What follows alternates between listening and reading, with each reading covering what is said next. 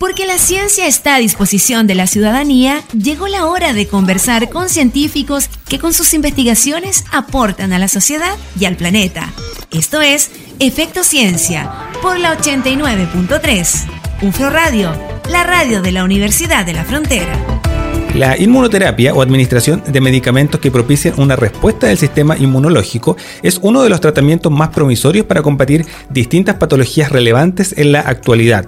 Supone un campo nuevo en tratamientos oncológicos y permite abrir una puerta en la obtención de mejores resultados con menor toxicidad respecto al empleo de las terapias tradicionales. Funciona básicamente utilizando las mismas defensas naturales del cuerpo de la mano de la ciencia y hoy en este sentido son diversas las enfermedades que se pueden tratar utilizando este tipo de terapia, como por ejemplo el cáncer. Pero en este sentido aún falta mucho por descubrir y por avanzar, y acá la ciencia y la tecnología tienen un rol fundamental. Una chilena que se encuentra a la vanguardia de esta disciplina es la doctora Fabiola Osorio, directora del Laboratorio de Inmunología y Estrés Celular del Instituto de Ciencias Biomédicas de la Facultad de Medicina de la Universidad de Chile. La doctora Fabiola Osorio también realizó su postdoctorado en Bélgica y se ha enfocado en los estudios de regulación de la respuesta inmune por perturbaciones de la homeostasis celular. Actualmente también es investigadora internacional del Instituto Médico Howard Hughes de Estados Unidos y presidenta de la Asociación Chilena de Inmunología. Fabiola, bienvenida a Efecto Ciencia. Nada, muchas gracias por invitarme. Muchas gracias por acompañarnos hoy día. Fabiola, antes de comenzar con el tema propiamente tal, antes de que comencemos a hablar sobre la inmunidad, sobre la inmunoterapia, te quiero preguntar por, por lo que yo mencionaba en la presentación. Formas parte de, hoy día formas parte de un instituto internacional de un instituto estadounidense de investigación. Eh, no son más de 40 investigadores en todo el mundo, por lo tanto también significa que la, que, la ciencia que se hace en nuestro país es de primer nivel. Eh, por lo tanto, me gustaría que comenzáramos esta conversación contándonos qué significa también formar parte de este, de este centro, cómo es la experiencia, también cómo llegas a formar parte de este centro estadounidense. Sí, claro. La verdad yo creo que es un poco una mezcla entre trabajo duro, ideas y azar. Es la conjugación un poco de todo. Eh, yo venía llegando desde en mi postdoctorado a Chile, venía a establecer mi laboratorio, tenía, estaba partiendo con un gran pequeño con el cual me pude venir. Y eh, con muchas ideas en la cabeza, por supuesto, y también eh, con, el hecho de que me formé en lugares que eran bastante propicios para la, generación de ideas novedosas en inmunología. Entonces venía un poco como con este eh, impulso. Y se abre esta convocatoria em, y el perfil de, los de los proyectos era precisamente ese, buscar proyectos que fueran de alto riesgo, digamos high win, high risk, high win de alguna forma, y que tuvieran esta, este, este ímpetu de más que generar un producto, por ejemplo, o generar algún, algo muy concreto, la verdad es que estos proyectos se hacen para poder avanzar en la frontera del conocimiento. Por lo tanto, tienen mayor libertad, digámoslo, teórico-conceptual para poder jugársela por ideas que sean arriesgadas y que no necesariamente van a tener financiamiento por, por instituciones más convencionales. Entonces, em, con eso en mente, bueno, yo conversé con, con, algunos investigadores porque aquí en Chile hubieron hay también otros eh, International Research Scholars que tuvieron en, años anteriores este, financiamiento. Entonces busqué un poco de mentoring para poder tener este, generar estas postulaciones y claro, la verdad es que eh, pensando un poco, conociendo un poco cómo era el fin del proyecto, que era un proyecto arriesgado que generara conocimiento nuevo, eh, hice esta propuesta que también se calzaba un poco con mi línea de investigación, que la verdad es bastante emergentes, digámoslo, eh, en el área de inmunidad, porque nosotros buscamos parámetros que son un poco distintos a los que ya se conocen tradicionalmente, buscamos señales diferentes para poder activar el sistema inmunológico.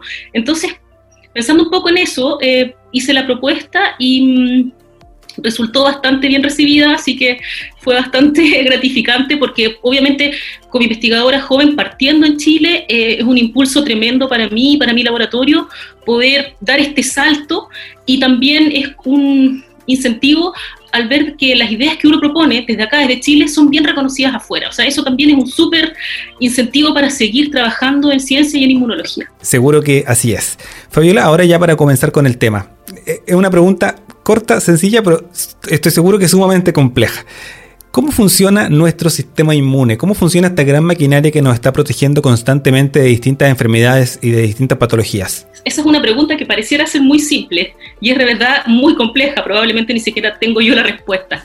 Pero a grandes rasgos, em, nosotros ya conocemos los grandes módulos de la respuesta inmune. Eh, hay dos grandes módulos, la respuesta inmune innata, que es temprana, es efectiva, es la primera línea de defensa contra patógenos, y hay una segunda etapa que es más tardía, pero que genera la activación y la memoria inmunológica. O sea, los linfocitos, todas esas células que quizás han escuchado por ahí, son los que median la memoria inmunológica a largo plazo y ellos son parte de esta segunda etapa, que es una etapa que se demora un poquito más en generarse, pero una vez que se genera nos permite protegernos ante una reexposición a un microbio. Claro, algún, algún agresor o algún agente externo. Fabiola, y a nivel más específico, a nivel molecular, biológico, ¿Hay algunas células que, tengan, que tienen relación, que se activan, por ejemplo, para, todo, para todos estos procesos que tienen, que tienen relación con la inmunidad? Sí, la, la, jerarquía de la respuesta inmunológica también está bastante bien definida. Lo que queda por definir es ir quizás un poco más a nivel molecular, entender exactamente cuáles son las proteínas que regulan o las vías de señalización que controlan los primeros procesos de, la respuesta inmunológica. Pero a grandes rasgos, las células que participan son las células que están en los tejidos, las células inmunológicas que están en los tejidos, los macrófagos, las células dendríticas, los neutrófilos, son las primeras células que ven agresiones que ven a un, a un virus, por ejemplo, una bacteria, y alertan al resto del sistema inmune para que empiece esta cascada de respuesta temprana y respuesta eh, efectora adaptativa eh, que se va a enfocar entonces en, tratar de erradicar eh, a este patógeno o cualquier agresión, puede ser un alérgeno, un contaminante, una toxina. Perfecto. ¿Y, bajo ese mismo principio funciona la inmunoterapia? Sí. Em, la, la inmunoterapia la verdad se refieren a las estrategias que se usan hoy en día para combatir enfermedades humanas prevalentes, como el cáncer, por ejemplo, pero empleando mecanismos que son propios del sistema inmune.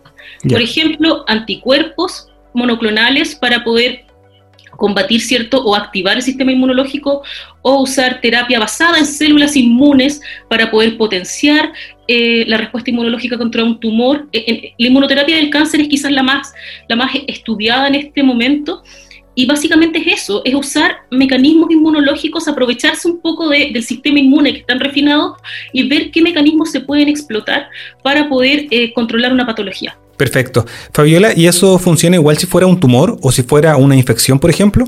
Eso, eso es bastante, por eso quizás los inmunólogos algunas veces nos, hemos quedado un poquito afuera de, de, gran, de las conversaciones más, más centrales porque siempre nos dicen que somos muy específicos. Y la verdad es, cierto, el sistema inmune es súper específico. O sea, dependiendo del contexto, dependiendo de lo que nos esté, en el fondo, del desafío que estemos enfrentando, sea un tumor o una infección, las respuestas no necesariamente son iguales. Por lo tanto, el sistema inmune es muy sofisticado en el sentido que, que puede hacer una respuesta específica que es acorde a la naturaleza del agresor. Entonces, tiene diferentes programas que, que se van activando dependiendo de qué es lo que tenemos que combatir. Y eso tiene mucho sentido, porque si uno quiere combatir una bacteria, no es lo mismo que combatir un cáncer, o no es lo mismo que una toxina, son, son compuestos y, en el mm. fondo entes biológicos y no biológicos muy distintos, y el sistema inmune tiene que tener estrategias diferenciales para poder distinguirlos y erradicarlos en su identidad. Claro, son, son procesos muy, muy específicos. Estamos conversando con la doctora Fabiola Osorio, ella es directora del Laboratorio de Inmunología y Estrés Celular del Instituto de Ciencias Biomédicas de la Facultad de Medicina de la Universidad de Chile. Estamos hablando sobre la inmunidad y sobre la inmunoterapia. Vamos a seguir conversando en el segundo bloque, Fabiola. Esto es Efecto Ciencia acá en UFRO Radio. Estás escuchando Efecto Ciencia por la 89.3. UFRO Radio, la radio de la Universidad de la Frontera. Estamos conversando con la doctora Fabiola Osorio, ella es presidenta de la Asociación Chilena de Inmunología y además es directora del Laboratorio de Inmunología y Estrés Celular del Instituto de Ciencias Biomédicas de la Universidad de Chile. Estamos hablando sobre la inmunidad, estamos hablando cómo funciona esta gran maquinaria que nos protege de distintas enfermedades y de distintas patologías, en qué consiste también la inmunoterapia o la administración de medicamentos que propicien una respuesta del sistema inmunológico como tratamiento de distintas enfermedades, principalmente tratamientos oncológicos. Fabiola, eh, habías mencionado justamente dentro de este proceso más específico, dentro de este proceso más celular que, tiene relación con la inmunoterapia, eh, algunas células en específico como las células centinela y las células dendríticas. ¿En qué consisten? ¿Cuáles son el, ¿Cuál es el rol principal de estas células dentro de todos estos procesos? Sí, la verdad es que de eh, en mi caso en particular, como investigadora en inmunología, he trabajado toda mi trayectoria en las células dendríticas, que son precisamente las células que conectan la respuesta inmune em, innata, que es la primera que yo mencioné, con la adaptativa, o sea, la, inmediata con con la que genera memoria, tiene una conexión y es una célula que se encarga de conectar a ambas, es un puente. Esa célula es la célula dendrítica y esta célula es una célula bastante, obviamente, crucial en el sistema inmunológico porque tiene la capacidad de, generar esta conexión y de promover que, tengamos memoria inmunológica, también de, que generemos una respuesta que sea a más largo plazo y también es que es mucho más específica para poder combatir a, estos agresores. Entonces, eh, nosotros hemos llevado ya bastantes años, yo como investigadora, tanto... Eh, como, como información, como ya eh, PI, investigadora principal, en el estudio de cómo estas células funcionan. Para nosotros son verdaderos fuente de conocimiento y de inspiración porque creemos que son, tienen mecanismos muy refinados para poder identificar lo que es una agresión y tomar la decisión de ir a activar el sistema inmune. Eh, eso es a nosotros nos llama mucho la atención. Perfecto. Fabiola, eh, con respecto a, la inmunoterapia, ¿en qué, ¿en qué etapa esto está? Lo, pregunto en el sentido de, ¿ya es una terapia propiamente tal o es, algo que está todavía en estudio en distintas partes del mundo? Yo sé que finalmente la ciencia es, una sumatoria de un todo, lo que estamos haciendo acá finalmente impacta en, probablemente en otras líneas de investigación que se están desarrollando en otros países y finalmente todo va sumando y llegamos a un, ya sea a un producto o, a una metodología eh, o, a un tratamiento específico. En el caso de la inmunoterapia, ¿es algo que ya está definido eh, o es algo que está en estudio con una proyección muy alta de que funcione? Eh, no, bueno, la, inmunoterapia tiene diferentes subsecciones, ¿ya? Y, por ejemplo, si uno se enfoca en el desarrollo de anticuerpos monoclonales para poder combatir el crecimiento tumoral o para activar la respuesta inmunológica, esa área está muy desarrollada. De hecho, hay premios Nobel eh, que ganaron este premio precisamente por descubrir que los anticuerpos monoclonales eran útiles en el desarrollo de inmunoterapia contra el cáncer. Por lo tanto, en ese aspecto, hoy en día hay un desarrollo enorme eh, con respecto a, estas avenidas. Pero también eso no quita que hay avenidas que son un poco más emergentes, como las terapias basadas en células inmunes, es decir, que uno puede transfundir una célula inmune de un paciente eh, para poder combatir un tumor, que también están en etapas de desarrollo bastante relevantes. Entonces, si bien aún no se ven los, resultados finales, yo soy positiva y creo que en el corto plazo vamos a tener también diferentes alternativas de opciones inmunológicas que nos permitan combatir diferentes patologías. Súper interesante. Fabiola, eh, dentro de las características que nos mencionaba delante de nuestro, de nuestro sistema inmune, mencionaba la, especificidad que justamente tenemos como, como maquinaria que nos protege de, enfermedades y de patologías. Es justamente esa característica la, que probablemente eh, ha tenido de cabeza a, científicos de todo el mundo para trabajar en lo que es la vacuna COVID. Hoy día ya a portas de que, de que, de que esto ya comience finalmente la, distribución en, varios países. Eh, ¿Cómo ha sido este proceso de desarrollo de una vacuna? Tú como inmunóloga, tú como presidenta de la Sociedad Chilena de Inmunología, ¿cómo lo has visto? Sí, bueno, ha sido un desafío gigante. Em, nosotros como, como, yo creo que puedo hablar a nombre de la comunidad inmunológica, hemos estado completamente sorprendidos de, esta pandemia con respecto a, a volver a, reconocer ciertos aspectos de la respuesta inmune que, los habíamos dejado un poco olvidados, por ejemplo. Por ejemplo, el hecho de que, de que la patología COVID, que, el sistema inmune tenga la capacidad de eliminar al virus, pero también que en etapas eh, más avanzadas sea el mismo sistema inmune el que se encarga de generar la enfermedad, genera esta, esta dicotomía de que el sistema inmune tiene estas dos funciones, o sea, hay que activarlo para que elimine, pero no hay que activarlo demasiado porque si no lo podemos detener, nos termina destruyendo a nosotros mismos. Entonces, ese balance y ese poder que tiene el sistema inmune, pero que también implica una sobreactivación, puede implicar también un, riesgo, este, este balance fino, yo creo que los inmunólogos hemos vuelto un poco a, a reexaminar esto porque creo que hasta hace, muy, hace mucho tiempo que no veíamos, yo creo, una patología que diera este, este efecto tan patente. O sea, en el fondo, mm. se vea tan claramente el efecto de una patología mediada por, por el sistema inmune eh, eh, en este balance ya de, de, eliminar y, y, sobre reaccionar. Y lo mismo con los pacientes asintomáticos. O sea, existen pacientes que están que tienen el virus, tienen una carga viral, pero su sistema inmune no, no está mandando signos para, para poder detectarlos. Entonces también eso es un enigma hoy en día tremendo en, en la inmunología actual, cómo es un sistema inmune de un paciente asintomático. ¿Qué está pasando dentro de ese paciente que puede controlar el virus, pero no está generando ni los síntomas ni las señales clásicas a las que estamos eh, en el fondo más, más, acostumbrados a ver. Entonces, hay esas tres eh, aristas que han ido apareciendo y la verdad es que como Asociación Chilena de Inmunología nosotros hemos estado súper activos, monitoreando todo, la verdad por iniciativa propia, porque somos todos científicos, entonces nos interesa, leemos papers, mandamos muchos papers a los socios, estamos haciendo webinars y, y porque es desde el punto de vista de la historia de la inmunología es un momento eh, increíble para poder estudiar y poder comprender un poco más.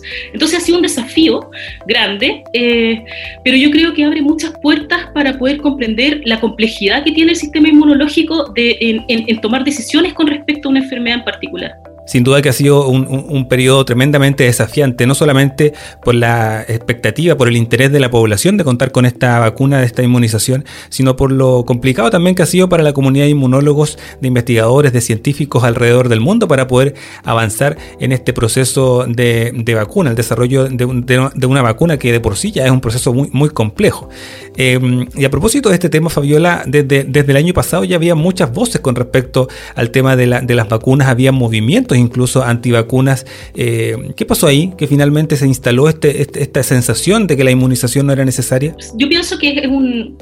A ver, mirando un poco hacia atrás, retrospectivamente, la verdad es que... Eh, la difusión de la ciencia y, y, la difusión de cierto de los avances científicos de manera como se está dando hoy, que es decir, que es mucho más accesible a la gente, a los estudiantes, tengo la impresión de que hace 10, 15 años esto no estaba muy activo. Es decir, los científicos estábamos todos dentro de nuestro laboratorio y no teníamos una conexión muy fluida con el resto de, la sociedad. Entonces los aportes que se iban haciendo generalmente quedaban entre cuatro paredes o se conocían entre la comunidad científica, pero no eran capaces de ser comunicados eficientemente a la comunidad. Y yo creo que eso jugó en contra en la generación precisamente de este tipo de, de, nociones erróneas de que las vacunas son dañinas, porque quizás no estaba esa conjugación. Hoy en día pienso que es mucho más, hubiese sido mucho más difícil generar un movimiento, crearlo, porque ahora ya está creado, una vez que está creado es más difícil de combatir. Es radical. Pero este tipo de movimientos es más difícil porque la comunidad científica está mucho más alerta de que es indispensable transmitir la importancia de los conocimientos a la, a la sociedad. Entonces hay un vínculo que es un poco más estrecho hoy en día que no estaba hace 15, 20 años. Entonces, creo que esto también favoreció que se generaran nociones erróneas. Y lamentablemente esto ocurre un poco como con las fake news, que una vez que se prende una mecha, ya después tú la puedes tratar de, apagar, pero el, daño está un poco hecho, porque de hecho gran parte de las personas que se involucraron en un principio en, establecer esta, esta mala idea de que las vacunas eran erróneas, se retractaron públicamente, retractaron con, con argumentos científicos, pero quizás ya era demasiado tarde. Ya mucha gente se quedó con esta idea y, cuesta una vez que parte un, rumor de este tipo poder controlarlo. Efectivamente, el daño ya está instalado, la, información ya está entregada. Eh, estamos conversando con la doctora Fabiola Osorio, ella es doctora en inmunología y patología molecular y además investigadora del Instituto de Ciencias Biomédicas de la Universidad de Chile. Vamos a ir a una pausa, ya volvemos, ya seguimos conversando con Fabiola. Esto es Efecto Ciencia acá en UFRO Radio. Ya volvemos en Efecto Ciencia por la 89.3 UFRO Radio.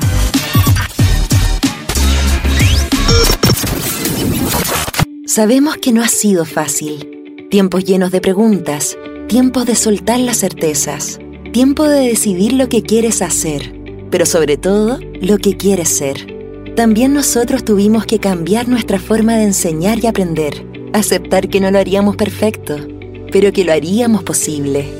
Recordar que hacer universidad es explorar, reinventar, transformar. Comprender que vivir la universidad es un viaje que nunca, nunca deja de sorprendernos. La UFRO comienza en ti. Vívela como tu mejor viaje. Universidad de la Frontera. Admisión 2021. Último bloque con la doctora Fabiola Osorio, con quien estamos conversando sobre la inmunización, sobre la inmunoterapia. Hemos estado hablando también en los últimos minutos sobre el proceso de inmunización también a propósito de la pandemia por COVID-19 y es lo que estamos conversando hoy día acá en Efecto Ciencia. Fabiola, eh, ¿cuáles son los principales desafíos en, las líneas de investigación que ustedes están desarrollando hoy día en el laboratorio en base a lo que hemos estado conversando justamente de la inmunoterapia? Eh, tenemos muchos desafíos, así que estamos eh, muy expectantes de volver al laboratorio, todos tenemos muchas ganas de volver después de tanto tiempo fuera.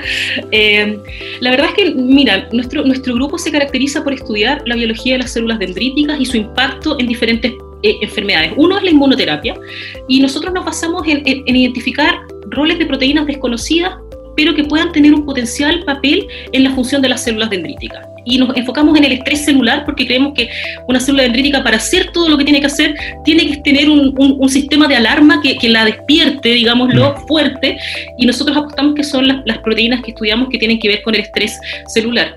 Entonces, dentro de, la, del abanico de cosas que hacemos en el laboratorio, estamos estudiando las células dendríticas en inmunoterapia, pero también estamos estudiando las células dendríticas en diferentes organismos porque muchas veces ha sido difícil trabajar con células dendríticas en humanos, obviamente por razones lógicas, pero hoy en día han existido desarrollos de protocolos súper relevantes en los últimos años que nos han permitido estudiar las células dendríticas humanas y creemos que ahí hay una avenida eh, eh, invaluable, por supuesto, en el desarrollo de mecanismos para alguna patología en particular. Entonces estamos muy enfocados estudiando las células dendríticas en diferentes modelos, en diferentes contextos, y estamos apostando porque la vía del estrés celular eh, son las vías que, hacen que las células dendríticas despierten y tengan la función que, tienen que tener dependiendo del tipo de, de agresión, sea un virus, un tumor, etcétera. Perfecto. ¿Cómo se puede manipular o trabajar con las células dendríticas humanas, Fabiola? Hoy en día hay, hay diferentes técnicas. ¿ah? Eh, yo no sé si han escuchado, pero hay una técnica de edición génica que se llama CRISPR-Cas9, por ejemplo, que también es súper conocida eh, en nivel eh, científico, en donde se puede hacer edición génica de células. También existen diferentes... ¿Eso también es la programación celular, le llaman? se llama, claro, edición génica más que nada porque es básicamente un, como un, gen tijera que corta el gen que tú quieres y, lo saca a una célula, o sea, hace que la célula sea knockout. Y estas técnicas han, han tenido un gran impulso en los últimos años y son formas bastante em, reales, digámoslo, concretas de poder manipular células eh, humanas de cultivo, por supuesto, bajo experimentación, no para nada más, pero sí que, que, permiten dar estos saltos de comprender qué es lo que hace un gen y eso sumado a las técnicas normales de biología molecular como shRNA o, o técnicas más, más usuales que, que, también permiten tener esta, estos mecanismos más claros. Perfecto. Fabiola, muchas gracias por el tiempo, muchas gracias por habernos acompañado hoy día acá en Efecto Ciencia, un tema súper interesante, eh, conocer, aprender justamente sobre nuestro sistema inmune, aprender sobre la inmunoterapia o esta administración de medicamentos que, que propician justamente la respuesta del sistema inmunológico, conocer esta gran maquinaria que nos está protegiendo constantemente de distintas patologías, de distintas enfermedades y por supuesto también el tema del COVID, cómo funciona también el tema de la inmunización ante, ante esta pandemia a la, cual obviamente todos queremos, queremos avanzar lo más rápido posible, pero, pero también es importante conocer las distintas etapas y, cómo hemos ido avanzando también desde la ciencia para poder llegar a probablemente una, una vacuna, una, una inmunización para toda la población. Nuevamente muchas gracias por el tiempo y gracias por acompañarnos hoy día acá en el programa. Gracias por la invitación. Que estén muy bien. Chao, chao. Estás escuchando Efecto Ciencia por la 89.3. UFRO Radio, la radio de la Universidad de la Frontera.